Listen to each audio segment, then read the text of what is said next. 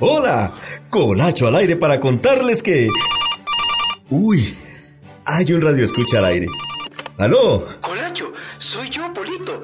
Te llamo desde el taller del Polo Norte. Polito, ahora no te puedo atender. Es que... Colacho, ¿verdad que todavía tienen el seguro para empleados del taller del Polo Norte? ¿Hoy? Ahí también está perezoso. Denme un momento para ponerlos bien al aire. Ahora sí, ¿cómo fue? Que si los trabajadores del taller tienen seguro. ¿Por qué? Ay, Polito, ¿qué torta te jalaste? Ninguna, Colacho. Esta vez fue alguien más. Fíjese, don Colacho, que los renos encontraron el rompope de banano que dejaron los monos araña y después de tomárselo todo, se metieron a la pista de carreras. No puede ser. Otra vez Rodolfo se malmató. No, hombre, Colacho. Si ya Rodolfo aprendió la lección. Él más bien le dijo a Prancer que no corriera después de tomar. Y fue a buscarnos para que detuviéramos la carrera, pero ya era muy tarde. Pero no te preocupes, Colacho. Ya el adorable doctor de las nieves está atendiendo a Prancer. Lo que pasa es que no va a poder jalar el trineo esta Navidad. Eso es lo de menos. Lo que importa es que se recupere. Ay, estos renos. ¿Cómo se les ocurre ser tan irresponsables? Yo veo esto en Costa Rica todo el tiempo. Lamentablemente es muy común que la gente se monte al carro después de beber y eso nunca termina bien.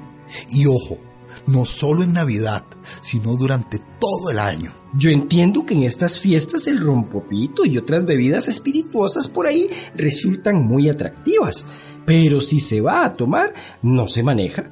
Y si se va a manejar, no se toma.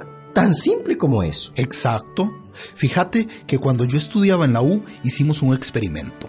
Mis compañeros y yo descubrimos que con solo 0.2 o 0.4 gramos de alcohol por litro de sangre basta para que nuestro cerebro funcione diferente. Reaccionamos más lento y nuestra percepción se daña. Claro, el rompopito nos pone tontos.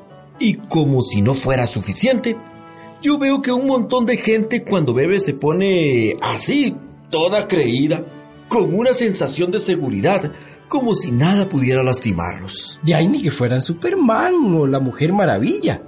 Nunca hay que subestimar las situaciones peligrosas, menos aún tomados, porque el rompopito hace que actuemos temerarios y nos pone más agresivos. Por eso, si vamos a tomar en estas fiestas navideñas, quedémonos a dormir en la casa de la familia o donde los amigos, para no salir a la calle en estado de ebriedad. Y si hay que salir después de la fiesta, mejor pidámosle a un amigo que nos lleve a casa o contratemos un servicio de transporte que nos lleve sanos y salvos, sin correr riesgos irresponsables. Sí, qué importante. Suave, ¿por qué fue que empezamos a hablar de esto?